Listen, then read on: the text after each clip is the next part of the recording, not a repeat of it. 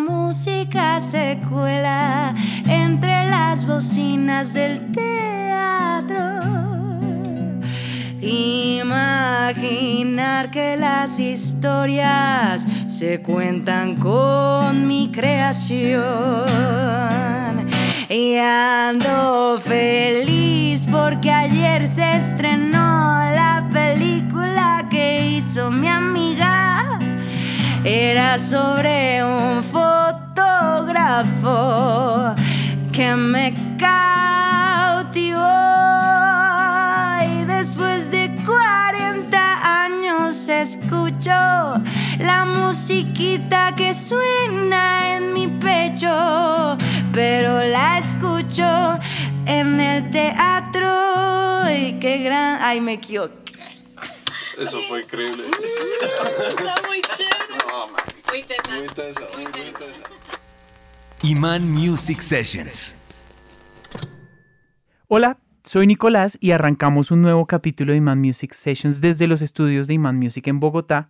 Y hoy tenemos un artista que quiero decirles es un artista con mayúsculas, una cancionista, cantautora, activista, feminista. Es una mujer que tiene muchas cosas que decir y se vale de su música y de su voz para expresarlas. Lleva un buen rato labrando un camino que poco a poco ha venido rindiendo frutos y este año está cargado de cosas para ella, pero dejemos que ella misma nos cuente todo lo que ha pasado en su vida, todo lo que va a pasar y todo lo que quiere que pase. es un honor. Hoy en el estudio está Linda Habitante. Linda, gracias por aceptar esta invitación. Ay, muchas gracias a ustedes por invitarme. Yo me siento muy feliz de estar acá y muy contenta. Pues estuve detrás tuyo un buen ratico.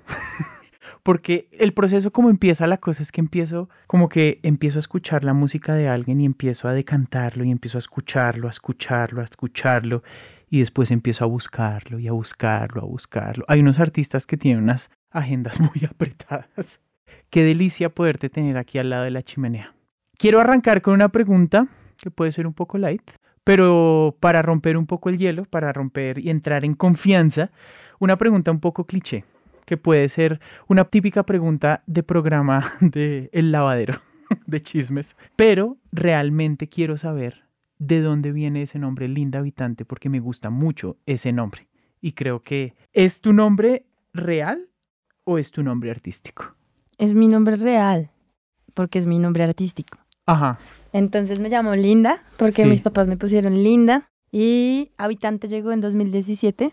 Llegó con Cambié Pensar por Sentir, que es una canción que, que marca como el, el comienzo de, de la identidad, de lo que significa para mí vivir la música.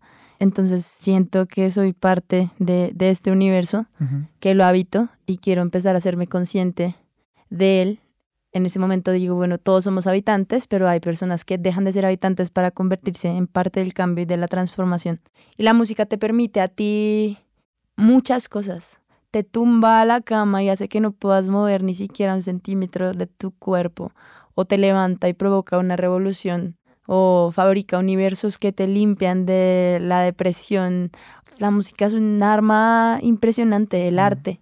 Y creo que es un regalo y, y es, es un regalo que, que Dios y la vida me dieron. Y siento que a partir de la música puede uno como transmitir mensajes que aporten a la transformación y que nos unan como comunidad y no solamente desde la palabra hacia lo que yo construyo como músico, sino desde la persona que escucha y es carpintero, entonces dice, yo soy, yo soy habitante de este planeta y lo que sea que haga hoy repercute a una persona. Si yo hoy le sonrío a alguien que se sentía muy mal y se quería lanzar a un carro y le digo, parce, me encantó verte hoy, qué chévere, tal vez le cambio la idea. Sí. Entonces creo que Linda Habitante se llama así porque es para ser conscientes de la importancia que tienen nuestros actos y a veces le ponemos como más como más estatus a, a las profesiones o a lo que nos dedicamos en la vida, pero nadie es más importante, entonces creo que llamarme Linda Habitante me hace ser consciente como de, de lo equilibrado que es mi papel en este universo Sí. frente a cualquier otra persona que se cruce en mi camino y recibir como eso de los dos, lo, lo que tú me entregas y lo que yo te doy hace que construyamos un camino hacia ser más que una sociedad, una comunidad que, que se impulse. Precisamente hablando contigo uno 15 minutos o escuchando unas cuantas canciones tuyas, uno se da cuenta muy rápidamente que eres un ser humano y eres un artista que tienes mucho que decir, demasiado que decir. A mí eso me lleva un poquito a relacionarte un poco con la canción Protesta, un poco con ese artista que por medio de su guitarra y su voz puede sacar un mensaje que tiene adentro en el corazón y que tiene que expresar desde una posición por algo que estés uno en desacuerdo o por justicia política o social o por tu posición feminista o lo que sea, eres un artista que no tiene pelos en la lengua definitivamente y que te gusta decir lo que tu corazón te dice. Pero eso es algo que de pronto un artista independiente puede hacer con mucha libertad. Y eso es lo lindo de ser un artista independiente, que no hay quien le diga a uno qué decir o cómo sonar, sino que vas buscando tu sonido y si un día quieres hacer una canción de tal género lo puedes hacer y al otro día puedes hacer otra canción, una canción que hable sobre un malestar político un malestar social y al otro día hablar de desamor. Y eso es lo lindo de ser artista independiente, pero sobrevivir como artista independiente a veces no es tan, es lo jodido. ¿Tú cambiarías esa libertad de expresar tu corazón por firmar de pronto con una disquera grande? ¿Cambiarías esa libertad que tienes como al ser artista independiente de hacer lo que se te dé la gana por de pronto tener una estabilidad económica o un equipo grande de personas que normalmente uno como artista independiente le toca hacer a uno todo absolutamente solo. ¿Cambiarías eso por una cosa así? Yo creo que a pesar de que tú te labres tu propio camino y, y abras como los pasos hacia lo que tú quieres construir, hay cosas que definitivamente no, no dependen de ti.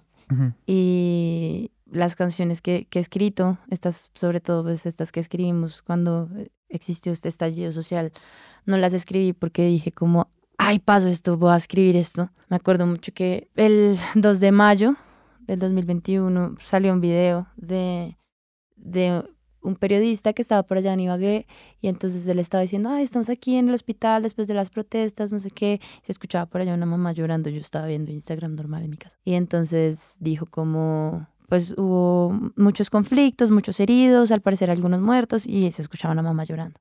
Y entonces gritaba, no, ¿dónde está? ¿Dónde está mi hijo? ¿Dónde está? Y como que se fue haciendo más presente su voz y empieza a decir, le dicen como se murió Santiago, Santiago Murillo a la mamá y ella empieza a gritar, no, mátenme, mátenme, llévenme con él, mátenme, era mi único hijo. Cuando yo veo ese video, pues no, o sea, ella nunca se vio, nunca vi su cara, nunca vi la cara del periodista, veía imágenes de, de- yo no sé si la gente vio este video, fue, fue como muy, muy famoso. Yo no pude nada más sino que coger la guitarra y empiezo a cantar y sale la canción y no significa que es lo que yo quiero decir, ni lo que yo quiero imponer, ni nada, sino que Lo que te salió. a veces es como un dolor que no es mío, que no me pertenece, que me está rompiendo por dentro y yo no puedo escoger decir como no, voy a dejar de hacerlo porque es que creo que no puedo, porque es que creo que para mí la música es como algo que necesito para, para poder estar bien, entonces no creería que lo cambiara porque como que si llegan a ponerme una mano en la boca, los dientes van a romper esa mano Ajá. y va a salir lo que sea que tenga que salir, entonces creería en este momento que no podría pues no sacar lo que está pasando dentro. Ese tema quiero hablar un poquito sobre eso. Antes de prender micrófonos, antes de, sentarnos aquí, estábamos hablando un poquito de ese proyecto tuyo que me llama mucho la atención, que es Concierto para Delinquir. ¿De dónde viene ese proyecto? ¿Cómo va ese proyecto? ¿Y qué te mueve el corazón de este proyecto? Bueno, el proyecto viene, empezó en 2019 todo, cuando, cuando pasó el bombardeo en el Caquetá, que hubo nueve menores de edad pues muertos por, por el bombardeo que hubo en el campamento guerrillero. Y luego salió el presidente de este momento y dice, le preguntan por, por estos niños y él dice, ¿de qué me hablas, viejo? Ujú. Entonces ahí como que empezó como esta necesidad de cantar para eso. Luego empiezan a pasar un montón de cosas que me llevan a compartir con personas que han vivido directamente como cosas muy violentas. Empiezo a compartir con gente, no sé, antes cuando pasó lo del plebiscito, no sé por qué la vida me ponía como en lugares donde habían personas que fueron víctimas de la violencia, que les golpearon en su casa y, le- y les mataron al frente a su hermano viéndolos y que aún así me acuerdo que votaban que sí a la paz, siendo víctimas como de frente. Entonces me parecía como impresionante y, y se empieza a construir en mí como pues al- algún camino especial que me llevó siempre a, a lugares donde me contaban estas historias y empiezan a nacer canciones. Entonces el año pasado empezamos a trabajar en Concierto para Delinquir, que es un álbum de nueve canciones que hablan justamente de historias, porque Colombia y Latinoamérica y, y- y el mundo entero pues tiene violencia todos los días y a veces se nos olvida porque también es desgastante. Y entonces siempre entonces hay una obra de teatro de conflicto armado siempre en las noticias salen las cifras y se convierte en números como como la sangre. Y creo que que los nombres son importantes como acordarnos que la persona que se murió pues podría ser yo. Porque es que si fuera yo si fuera mi hermano entonces yo sí voy y digo esperen no porque si fuera mi hermano, si fuera mi mamá, yo sí digo, ¿cómo no la trates así? Pero como no, pues entonces yo sigo mi vida. Igual está bien, no nos podemos sumergir en una depresión colectiva y tenemos que hacer cosas para seguir surgiendo. Sí. Sin embargo, pues también está bien como recordar que no vale la pena como mancharnos en sangre porque pues la humanidad es preciosa y, y hacemos más juntos que debajo de la tierra.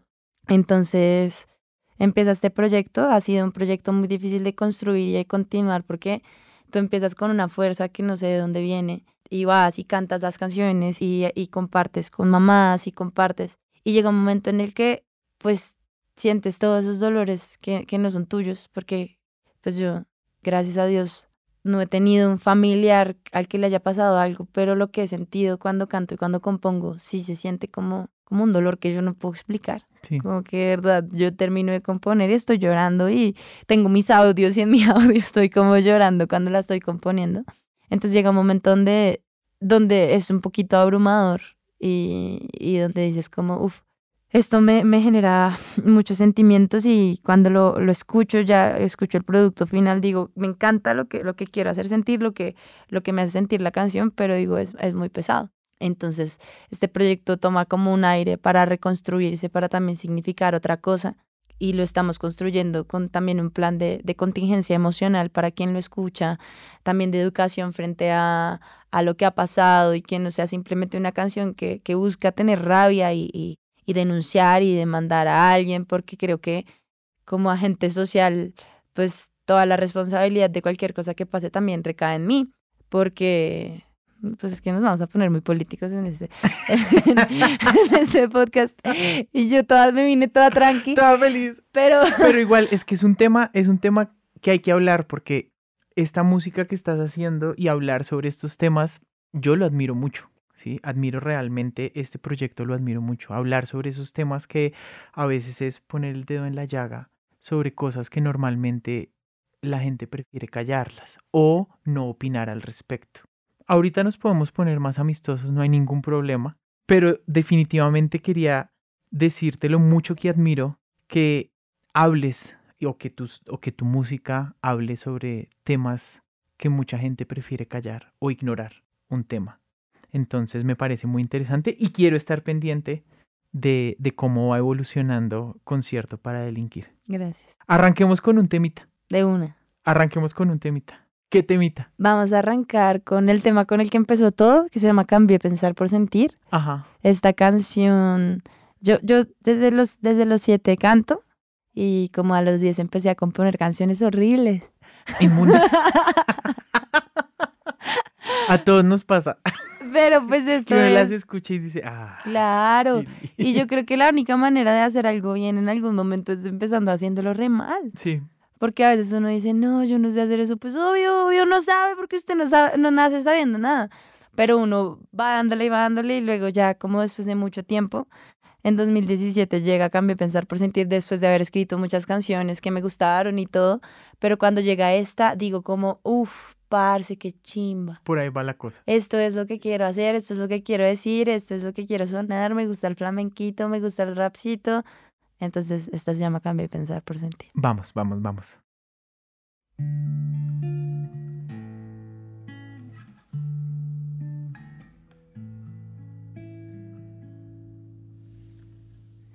Yo, yo pensé que el tiempo descarado no iba a romper los esquemas de mi corazón. Yo, yo renuncié a sentir y pensé que nunca más iba a sonreír. Yo, yo, yo caminé por todas partes sin esperar nada. Yo me enamoré del aire de la madrugada. Yo dibujé con el viento una pared de miedos, sueños y temores para cerrar el sentimiento. Yo fui conociendo dentro de mí otra cosita que antes no vi.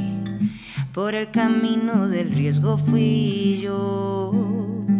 Cambié pensar por sentir, mira que se vuelven locos mis ojos, mira que me suelta el miedo y de pronto siento que quiero quererte un poco y volverme loco un poquito. Y mira que me vuelven loco tus ojos, mira ven, ven a calmar mis antojos, quiéreme pa que nos volvamos loco un poquito, loco un poquito y que un poquito y que, poquito y que. Yo fui fluyendo en contravía mientras la melodía de mi voz se perdía entre acordes y palabras malgastadas, entre los crucigramas, entre la madrugada, entre besos y raíces que me ataron al suelo y que me transformaron en este pequeño ego que se vuelve de cristal cuando se enfrenta a sentir de verdad. Y es que hoy pensando yo ya voy notando que la vida me sonrió otra vez y es cuando tus ojos que son amarillo y que no son café. Y es que, que tus ojos me vuelven loco, ay que me vuelven loco, que me vuelven loco. Y es que, que tus ojos se vuelven locos, ay que se vuelven locos, que se vuelven locos. Mira que se vuelven locos mis ojos, mira que me suelta el miedo y de pronto siento que quiero quererte un poco y volverme loco un poquito. Y mira que me vuelven loco tus ojos, mira ven, ven a calmar mis antojos, quiéreme pa' que nos volvamos locos un poquito, un poquito y que un poquito,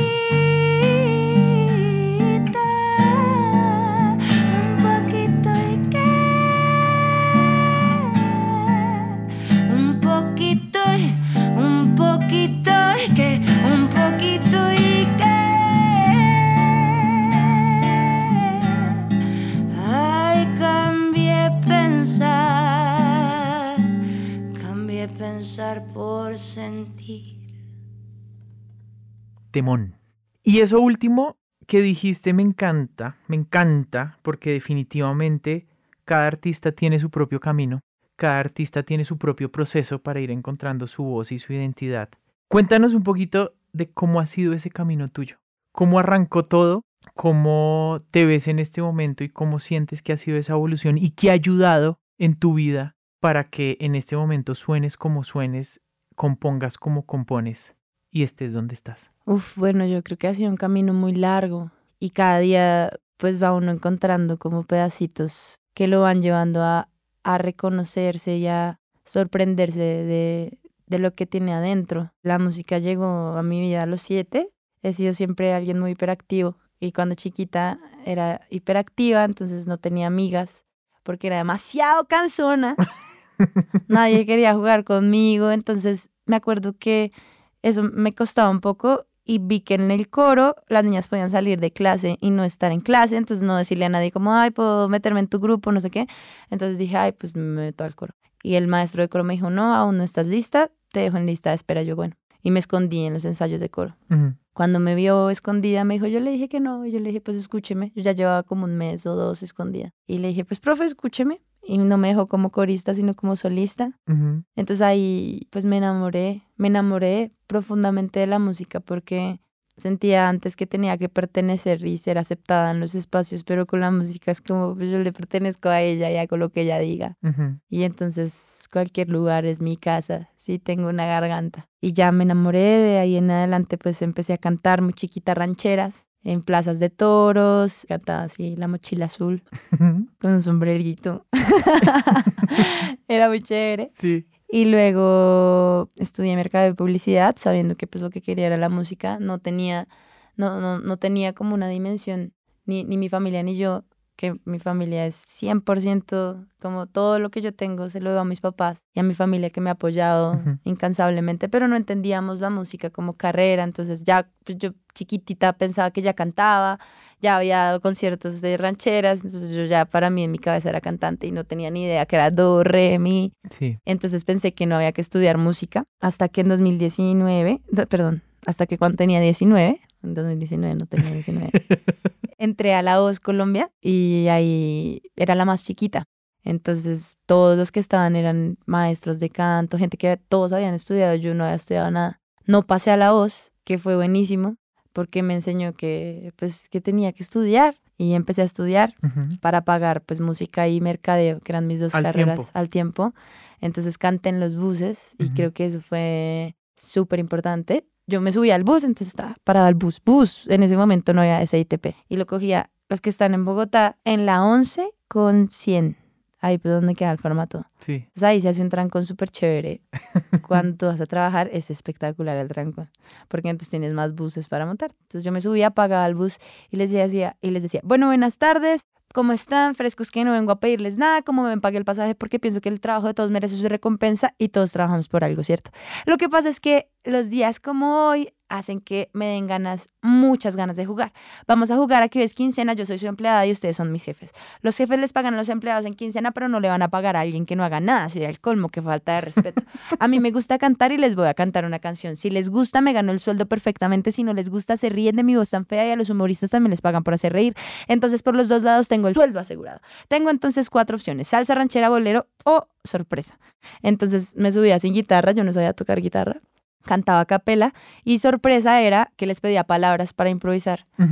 Y bueno, y cantaba y luego terminaba de cantar y les decía, bueno, muchas gracias por ese aplauso tan lindo. Recuerden que yo soy su empleado, ustedes mis jefes, por favor, el sueldo, la prima, las horas extra, hoy estoy de cumpleaños, me merezco un poco más.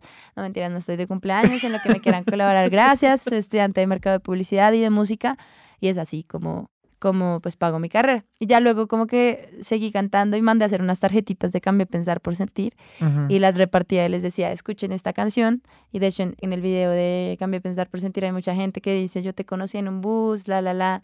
Y es muy, pues muy bonito. Ujú. Y hay mucha gente que ahora va a mis conciertos y me dijo, la primera vez que te escuché fue en un bus. Pasaron cosas muy bonitas en los buses. Creo que de las experiencias más enriquecedoras que, que he tenido y que le agradezco a Dios es, es haber podido cantar en los buses. Siento que además se nos olvida, se nos olvida como artistas ya cuando llegan todas estas estrategias y posibilidades tecnológicas de llegar por medio de las redes y de la difusión electrónica a otros lugares que, que sigue habiendo gente afuera y que sigue habiendo gente afuera que no está conectada con un celular y que tiene un mundo de una realidad que, que es de carne y hueso.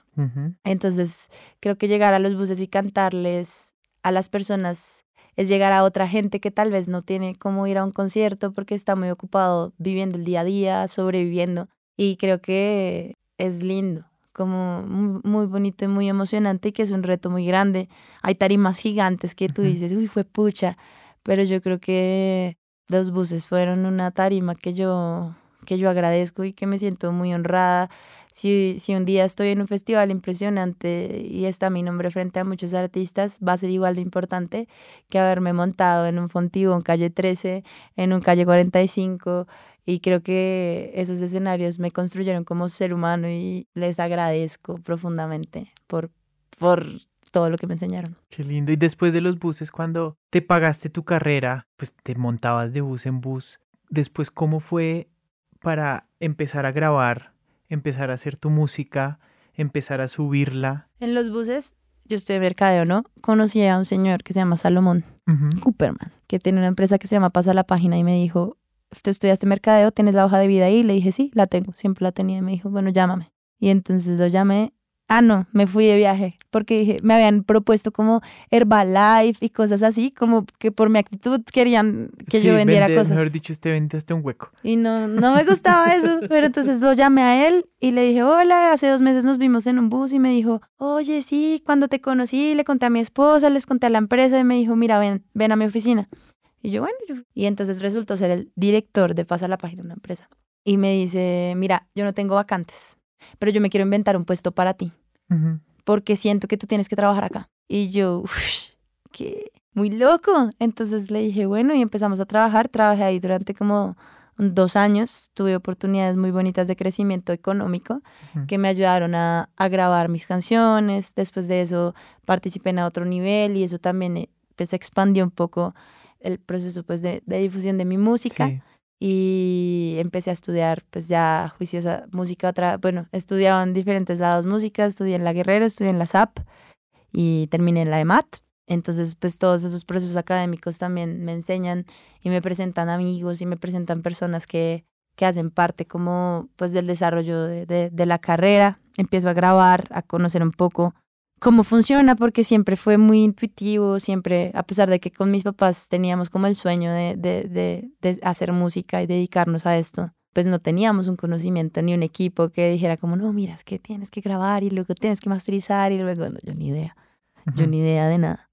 Pero fui conociendo personas que, que, que me fueron enseñando y en el camino vas encontrando como la identidad y creo que esta construcción de identidad se empieza a construir con cambio de pensar por sentir, pero sigue evolucionando como con el paso del tiempo y siento que es muy importante, en mi caso, entender que existen muchas lindas adentro.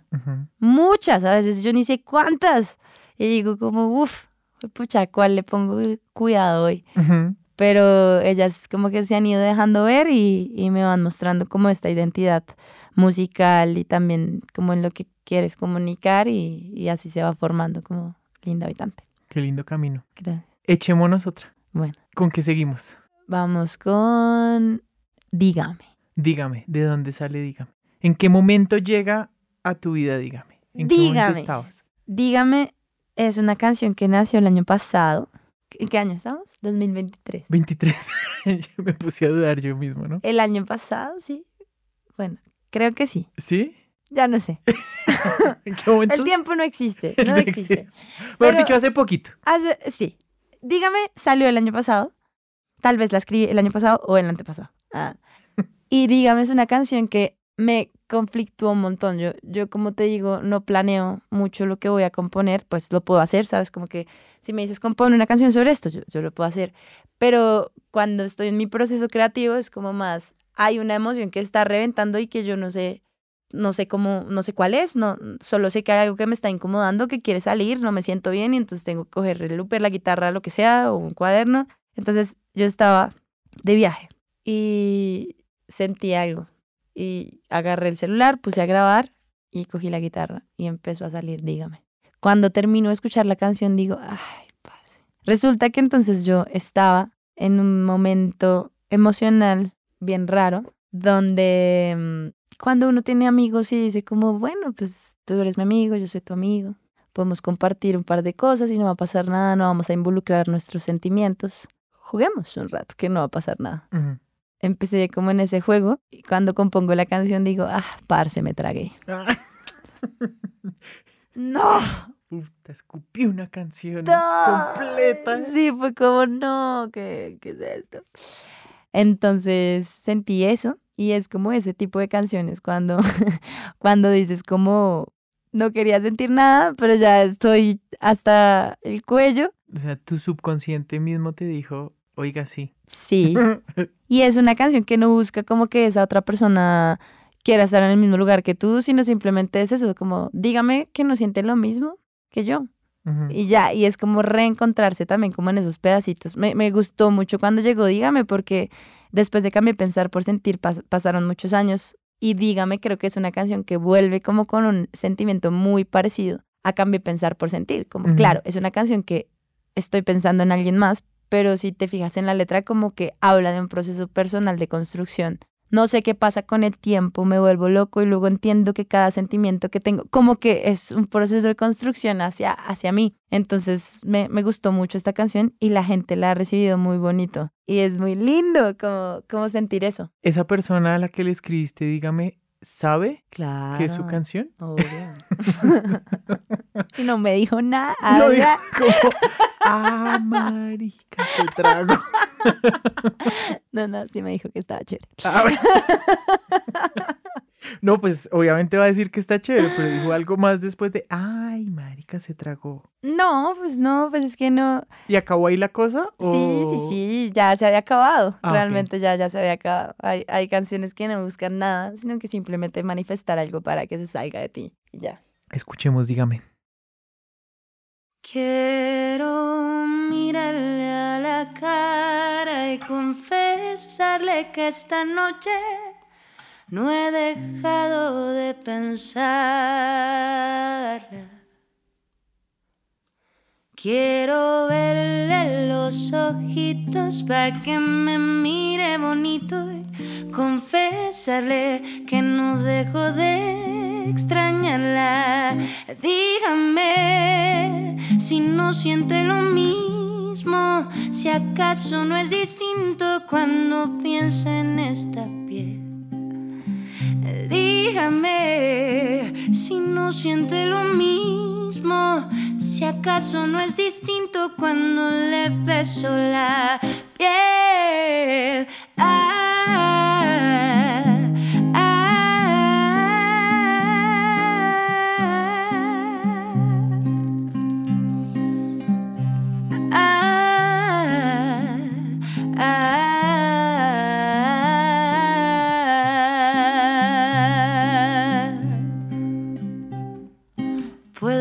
confesarle que el tiempo me ha enseñado que yo nada entiendo, que estoy en un mar donde nada va a pasar, donde usted no va a acompañarme a nada. Yo sé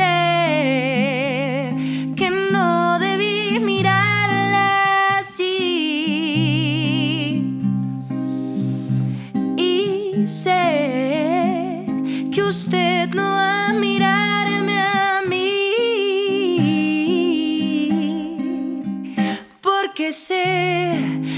siente lo mismo y que nada es distinto cuando piensa en esta piel. Porque sé que no siente lo mismo y que nada es distinto cuando le beso la piel.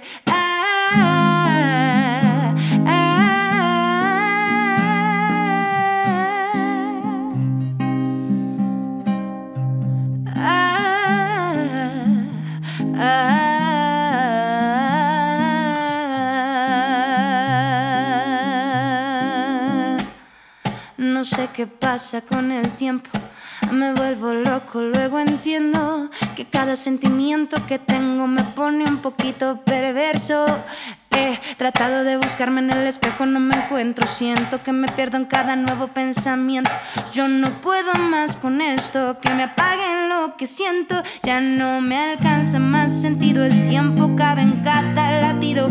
Pierdo el motivo, busco la manera de encontrarme en el silencio. Ya no puedo despegarme de todo lo que siento. Nada es cierto, me voy confundiendo. Mis actos son balas que lastiman lento. Pero si en un momento fueron una cura para la herida que me rompía por dentro y sé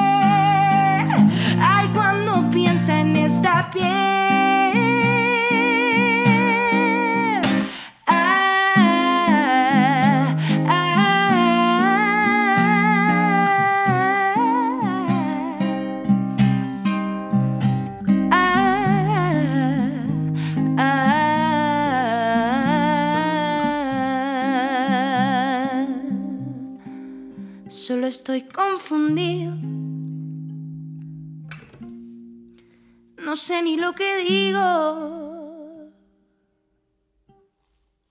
No escuché lo que digo. No, no. Que no tiene sentido. Linda, cuando, cuando te escribí para invitarte al podcast, te dije ahí mismo, fui hace poquito al Teatro Libre y te vi en una obra de, de impro que se llama Sound Painting, que realmente me fascinó. Y ahí tú me dijiste, ah, sí, es que yo hago resto de impro, me encanta. ¿Cuándo llega la impro a tu vida? Uf, la impro. ¿Y qué es la impro para ti? La impro. La impro para mí es todo. Ajá. Me fascina, me enloquece, me encanta, me encanta.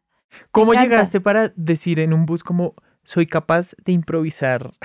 No sé. Bótemela, bótemela. No, mira que, oye, nunca me habían hecho esta pregunta. Yo cuando era pequeña jugaba mucho a agarrar las canciones que existían y cambiarles la letra. Y luego me acuerdo que con los primeros celulares que tuve, entonces yo escribía, como no tenía amigas, entonces yo me inventaba mis juegos.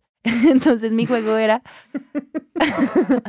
mi juego era como inventarme canciones para el celular. Entonces, el celular está sonando, no sé, no sé, ya ni sé cómo era. O la alarma de todo, todo tenía una canción, todo, todo, todo tenía una canción.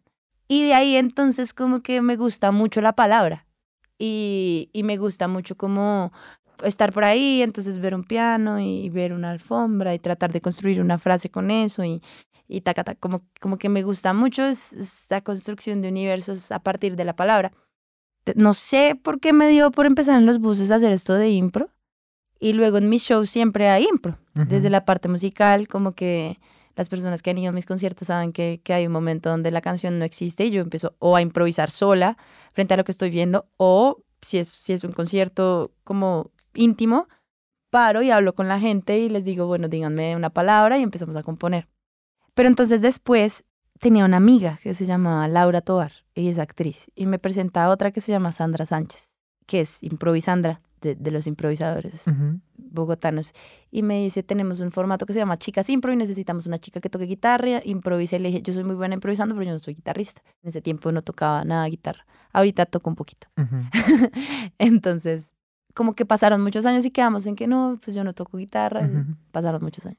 Después de muchos años, entonces, llega la pandemia y en la pandemia, ah, bueno, antes de la pandemia estudié un, un taller de teatro en el Teatro Nacional y el teatro me parece una cosa me encantaría estudiar toda la carrera, me parece una cosa que todo el mundo debería estudiar. Y entonces en pandemia abren un taller de improvisación virtual, que lo daban unas chicas de Chicas Impro, una chica que se llama Mónica, Mónica Gutiérrez. Y Moni da ese taller y yo, wow, qué chimba. Entonces digo, yo quiero hacer un taller así, desde lo que yo sé de impro, que puede que no haya estudiado nada, pero pues me la paso haciendo esto con mis amigas cantantes. Entonces salgo de ese taller esa misma noche y les digo a cinco amigas cantantes como, oigan, conectémonos y yo les tengo unos jueguitos. Entonces empecé a buscar juegos de impro y empecé a hacer como un taller para mis amigas de práctica y luego empecé a dictar un taller en pandemia y empecé a fabricar como impro desde ahí y luego la chica del taller este que, que había me invita a... Ah, bueno, en, en mi Instagram siempre pongo como una cajita de palabras y les digo, hoy es día de impro, denme tres palabras. Entonces la gente me da tres palabras y yo empiezo a improvisar micro canciones de 15 segundos. Y Moni, Moni me puso una y me dijo, me encanta, me publicó y me dijo, oye, quiero que me acompañes a una, a una función. Y yo, bueno, listo, bueno. Empecé ahí, luego otra vez me volvieron a invitar, luego hice parte de la Friendzone, que fue una temporada de teatro del Teatro Santa Fe, de improvisación muy chévere, que fue donde ya empecé como oficialmente. Y luego salió en Instagram como, hay un diplomado de sound painting para improvisadores. Y era una beca, era gratis. Y yo, y salió Emanuel, así como diciendo, y mostrando, y mostrando ahí unas señas, y yo, ¿qué? ¿Qué es esto? Y yo, bueno. Entonces yo mandé lo que hago de impro y gané, gané el diplomado. Entonces eso fue en el Teatro Garaje, y llegamos allá, era un grupo de 20 personas que eran actores, cirqueros, bailarines, músicos, y dos manes ahí dirigiendo, Ujú, David Moncada y Felipe Ortiz. ujú, Entonces el sound painting, para los que no saben, es lo más increíble del universo. ujú. No hay nada más. De, de verdad, yo no he conocido nada más increíble en el mundo que el sound painting. Había una vez un jam por allá en Estados Unidos. Un jam de jazz. Saben que los jam de jazz entonces es músicos tocando un estándar y improvisando. Y entonces hay un man que se llama Walter Thompson, que es músico y dice, ah, yo quisiera dirigir este jam para que cogiera como una onda chévere. Pero pues él no puede en medio de un jam ponerse a decir como, ay, es esto, hagan Ujú. esto. Entonces inventa unos gestos para dirigir a los músicos. Y luego dice, "Mm, esto está muy chévere, quiero contar más cosas, voy a llamar a unos actores. Ajá. Y luego, ah, voy a llamar a unos artistas de circo, Ah, malabaristas. ajá. Entonces, ah, ¿Y por qué no? ¿por qué no? Unos acróbatas, y unos... Y entonces es mucha gente de muchas disciplinas funcionando a través de los gestos de un director, pero no como siempre en la impro, que buscamos un espacio común en donde todos compartamos el mismo ambiente, sino que cada uno tiene un universo en el que tiene que estar sumergido y a menos que el director me diga, relacionate con este, me relaciono. Entonces se empiezan a fabricar una serie de capas de escenas y de momentos impresionantes que visualmente son demasiado hermosos y que, y que son un poco más contemporáneos y conceptuales frente a las puestas en escena normales que tenemos.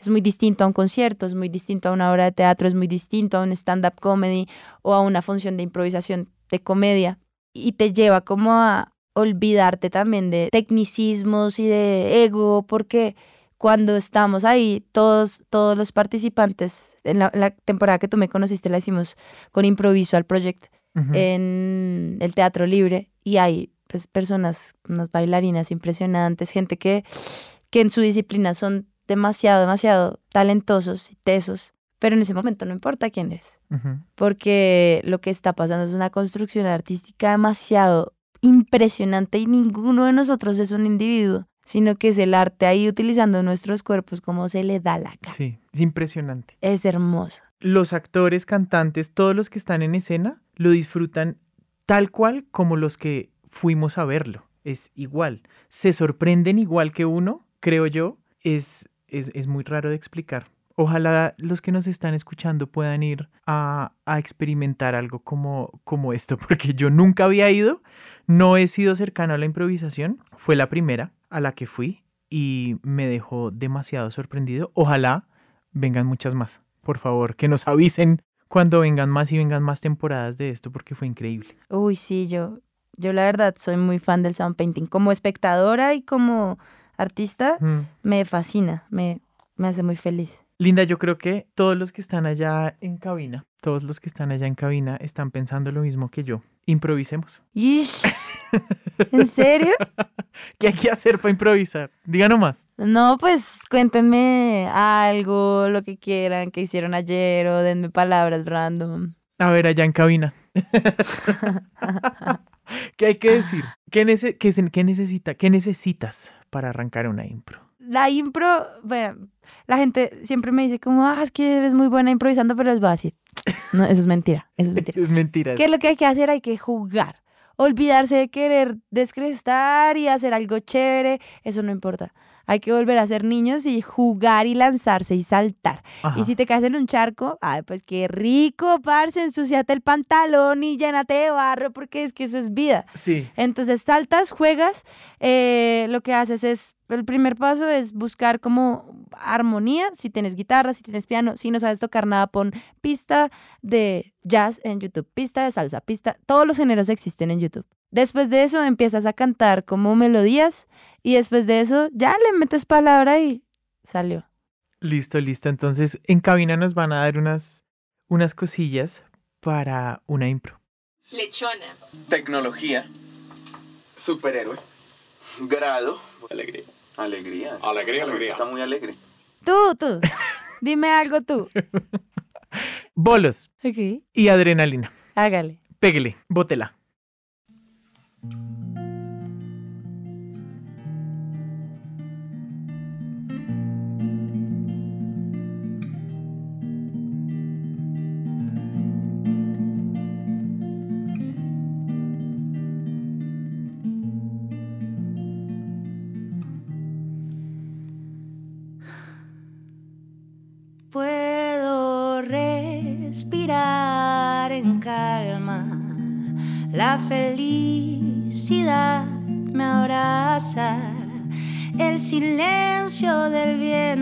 Se cruza en mi pelo y siento que tengo ganas de ir al boliche y jugar un rato a los bolos para celebrar el grado nuevo de mi amiga con su creación.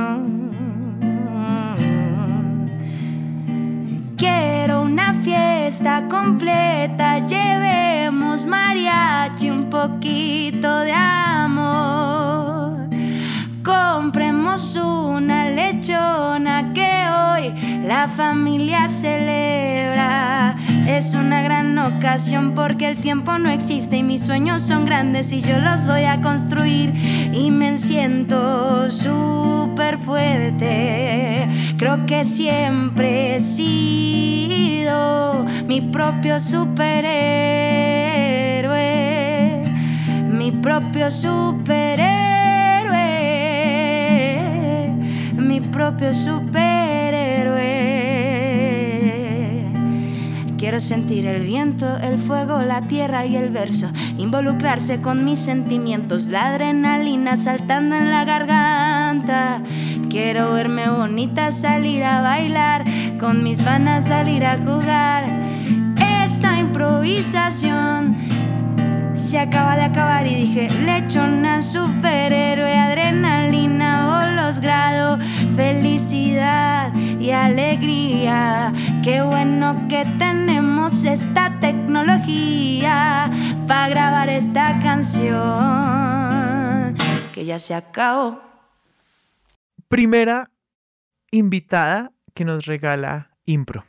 No mentiras. Tuvimos a, a- a Gina, que Gina es cantante jazz. ¿Gina Está- Sabino? Gina Sabino, Ay, qué espectacular. chimba, increíble. Estuvimos con Gina y Gina hizo una sesión de impro, ¿no? que ella es cantante jazz. Ella es Eres la segunda invitada que nos regala impro. Soy muy fan de Gina Sabino. Ella lo sabe. Linda, ¿qué tan cargado está el 2023? Uf, bueno, ha sido un año maravilloso.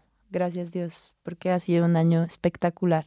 Empezó, yo estaba en Putumayo y me fui para México. Hicimos una gira con mis músicos. Yo, yo tengo, pues mi, mi propuesta es siempre dar un show distinto en todos los conciertos. Entonces tengo mi banda, que son músicos maravillosos. Y, y tenemos formatos diferentes. Tengo uno que se llama Linda Habitante y los Nicos. Tengo uno que se llama Linda Habitante y los Manchos. ¿Y los Nicos? Los Nicos Me es encanta. con Nico Junca, Nico Caicedo y Nico Cortés. Espectacular. Ah, dígame, de hecho, la grabamos nosotros cuatro. Y Los Manchos es con Germán Iles y Germán Gallego. Ajá. Germán Iles en guitarra y quena y percusiones. Germán Gallego en el saxo. ¿Hay algo Y- de premeditado que hayas hecho una con solo Nicolás y solo, con solo Germán? No, ¿O llegó? no. como, ¡ay! Sí, muy chistoso. Como que si, si no te llamas Nico Germán Sí, o Juan, no puedes entrar a no puedes estar. no, no, no, no, no, pues cosas locas de la vida. Sí. Entonces nos fuimos con los manchos para México. Fue una gira autogestionada. Yo, yo me fui, salté el charco y dije, bueno, quiero ir y conocer cómo es. Quiero, quiero ver siempre como que lo que tú dices, los procesos son diferentes para cada artista. Y mucha gente me, me dijo como, bueno, tal vez es mejor hacerlo con una planeación muy grande y tacatá. Pero también está chévere como ir y conocer y escuchar y ver cómo, cómo funciona en otro país. Entonces me fui para allá sola y me recibieron unas personas hermosas, hermosas que ahorita son como mis papás mexicanos. Ujú. Y eh, me adoptaron, básicamente. Sin ellos hubiera sido imposible como lo que hicimos, sin el apoyo de mi mamá, de mi papá también. Conseguí 14 fechas en México y me llevé a mis músicos y les dije, caigan pues, vengan para acá que, que vamos a tocar. Fuimos a Guadalajara, a Querétaro, a Toluca, a mm, Metepec y tocamos en Ciudad de México también. ¿Aseguraste las bonito. 14 fechas antes de, de llamarlos o fue como, marica, lleguen y, eh, Yo, fueron tuve, saliendo yo tuve fechas? tres fechas sola con mi Lupe y mi guitarra y luego seguí, seguí sacando fechas y ya cuando tenía unas 10 los llamé. Y les dije, vengan pues. Entonces ya nos, nos fuimos para allá, fue hermoso, la verdad fue, fue hermoso, además que ellos se atrevieran a ir conmigo y que confiaran tanto en mí como para, para llegar allá, pues se los agradezco mucho también y, y fue un proceso que nos fortaleció mucho, que también luego cuando llegué a Colombia pues me abrió muchas puertas muy bonitas. Eh, estuve en el BIME, que es un mercado musical de España que, que ha tenido dos, ¿cómo se llama? Como dos veces en ¿Dos Colombia. versiones? Dos versiones en Colombia. Esta fue la segunda. Esta fue la segunda y estuve como en el lineup de los artistas y eso me pareció pues un regalo. Y esto, ah, esto es muy importante decirlo y es que a mí me ha ayudado mucho IDARTES y yo los quiero resto porque me dieron una beca para estudiar en EMAT, me gané escultura local con lo que pude hacer mi primer disco, con lo que pude hacer un concierto narrativo, con lo que pude hacer una convocatoria para los artistas de Fontibón, luego me gané premio escultura local con lo que pude hacer parte de lo que empezamos a hacer con concierto para delinquir y parte de la gira en México y también gracias a IDARTES y la Secretaría de Cultura, ellos me presentaron como artista de la Secretaría de Cultura en el BIME y gracias a eso pude cantar en el BIME con artistas que admiro mucho, Sí. que han logrado cosas muy bonitas y esto lo digo porque ellos no me están diciendo que lo diga, sino porque Te nace. me nace y estoy súper agradecida y siento que sí, ser artista es una decisión y es difícil y no, no es tan sencillo. Y a veces decimos, no, pero es que las oportunidades, que no sé qué, que es muy difícil. Parce, existen, existen becas, existen, existen convocatorias. A veces no nos presentamos los artistas, a veces hay millones de pesos en convocatorias para que tú hagas lo que quieras hacer y no las buscas. Y se, Entonces, pierde, y se pierden muchas veces. Pilas, sí, sobre todo nosotras las mujeres tenemos, somos muy poquitas las que nos presentamos a convocatoria siempre, entonces levántate, bebé, que tú tienes fuego y métete a buscar convocatorias en lo que sea, en música, en ambiente, en todo, busca, busca convocatorias que por ahí debe haber algo para ti. Me encanta. ¿Y qué se viene? Para este año, Ajá. bueno, este año, este, este viaje fue un viaje que enriqueció muchos procesos y que también le dio alivio justamente a lo que hablábamos al comienzo, como con concierto para delinquir, eso, uff, como que sí me movió muchas fibras y, y, hay que reponer las fuerzas y creo que este viaje que tuve, Pasto, Putumayo y, y México, me, me fortaleció y hizo que, que me diera cuenta que mm, a veces uno dice como, ay, cuánto quisiera que se cumplieran mis sueños. Y le dicen a las personas, ay, como quisiera que te fuera muy bien. Una amiga me decía hace poquito que su primo le dijo, quiero verte en la cima. Y ella le dijo, es que yo ya estoy en la cima. Y es que tú ya estás en tu sueño hecho realidad, porque es que hace cinco años yo no estaba aquí donde estoy. Y puede que hoy no esté ganándome un Grammy, ni, no sé, en Francia cantando en un super festival, pero estoy aquí en Iman Music y estoy aquí cantando mis canciones.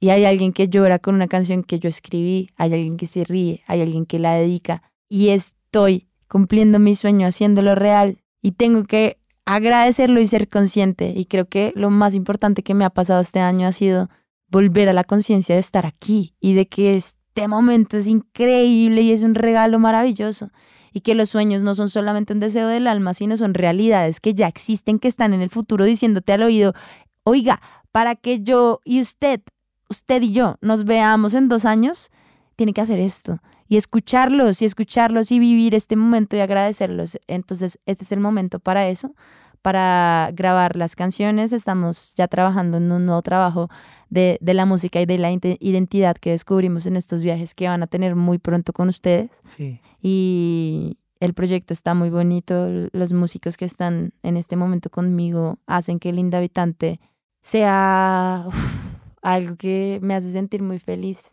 Hace poquito tuvimos un concierto y de verdad que cantar es algo que yo necesito Sí. para respirar y, y me siento muy, muy feliz de, de poder compartirlo con ustedes, así que pues estén muy pendientes porque se viene música nueva, se vienen colaboraciones y canciones que, que vienen desde lugares muy profundos que, que quiero regalarles con, con todo el amor. Pendientes entonces de Linda Habitante. Linda, y para todos los que nos están escuchando, si llegaron a este podcast por este capítulo y están conociendo apenas a Linda por este capítulo, por favor búsquenla porque hay mucho que hablar, hay mucho que decir, hay mucho que escuchar. Quiero agradecerte a ti por haber aceptado esta invitación, por haber estado en este estudio, por habernos regalado todas esas historias y todas esas reflexiones que a uno mismo lo ponen a reflexionar también. Para los que nos están escuchando, ya para despedirnos, Linda, igual voy a echar la lora de despedida, pero ¿qué tal si nos echamos una última canción después de que eche la lora? ¿Te parece? de Listo. una. Vamos a darle. De una. Entonces, para los que nos están escuchando, gracias por haber llegado hasta el final de este capítulo y pendientes de los próximos capítulos que se vienen porque hay mucha música en Colombia. Definitivamente hay mucho talento nacional y aquí queremos darle un espacio y un micrófono a ese talento nacional que se está tomando la escena. Nos pueden encontrar en www.net slash sessions, la segunda con S, o en su plataforma de podcast favorito. Y ya para despedirnos, agradecerle a George, que es el encargado de grabar y de mezclar la música, a Claudia Jiménez y a Tarik, que son los encargados de la edición. Yo soy Nicolás Muñoz, estoy en la producción y gracias otra vez a Linda por haber aceptado esta invitación. De verdad que qué charla tan sabrosa. La pasamos bueno, la pasamos bueno. Hubo impro, hubo risas, hubo reflexiones, hubo comentarios políticos, hubo de todo, estuvo cargada. Sí, muchas gracias, muchas gracias por invitarme y a todas las personas que llegaron hasta acá y lo escucharon también, muchas gracias. Y mm, si tienen algo en su corazón que quieran hacer, que, que de verdad deseen profundo, inténtenlo. Como que a veces es muy fácil sentir que no, que no hay tiempo, que ya es tarde, que no hay plata, que tengo miedo y que el miedo es más grande que yo. Pero creo que si tienes ese sueño es por algo. Escúchalo porque no solo te construye a ti.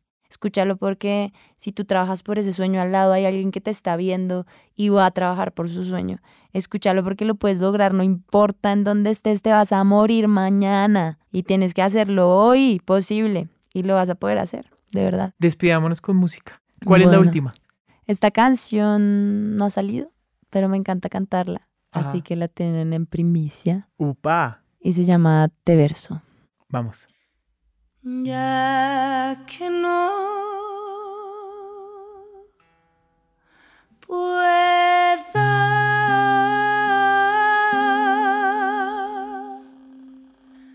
besarte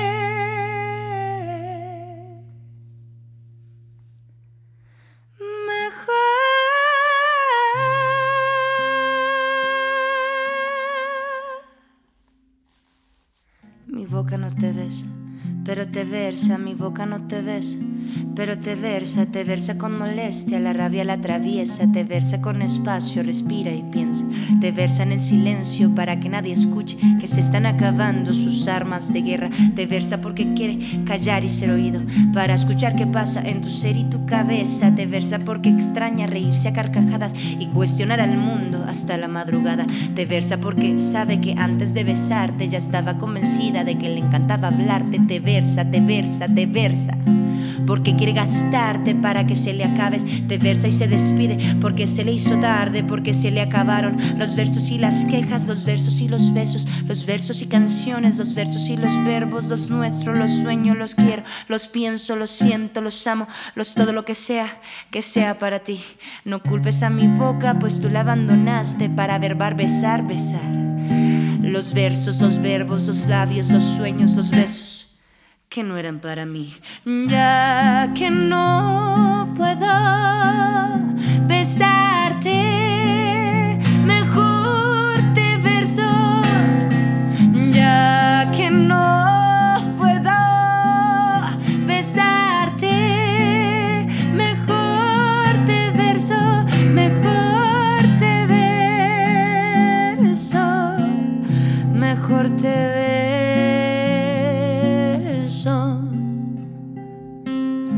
quiero siempre, nos quiero siempre. Esas dos frases las dijo tu mente.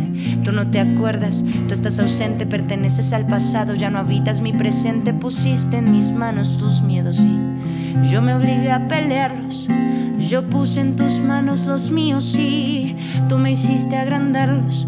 Tengo tantos sentimientos inconclusos, incompletos, imperfectos. Despedazado si es que mi imaginación, esta facultad del alma con tus actos se convierte en una daga que no ataca con mi sentimiento descompuesto. Invento un verbo conjugado en ningún tiempo. Intento que no rime con amar, que sirva para olvidar. Si no te puedo besar, mejor te entrego los versos y los besos, los versos y canciones, los versos y los verbos, los nuestros, los sueños, los quiero, los pienso, los siento, los amo, los todo lo que sea, que sea para ti. No culpes a mi boca, pues tú la abandonaste verbar besar, besar. Los versos, los verbos, los labios, los sueños, los besos, que no eran para mí. Ya que no puedo besarte,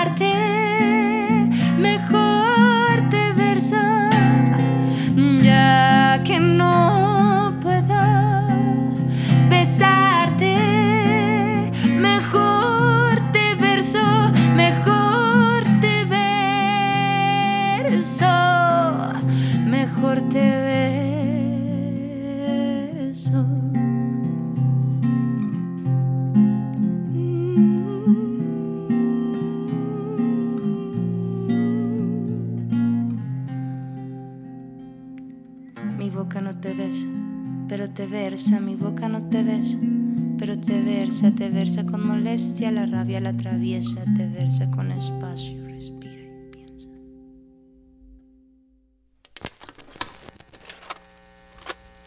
Iman Music Sessions.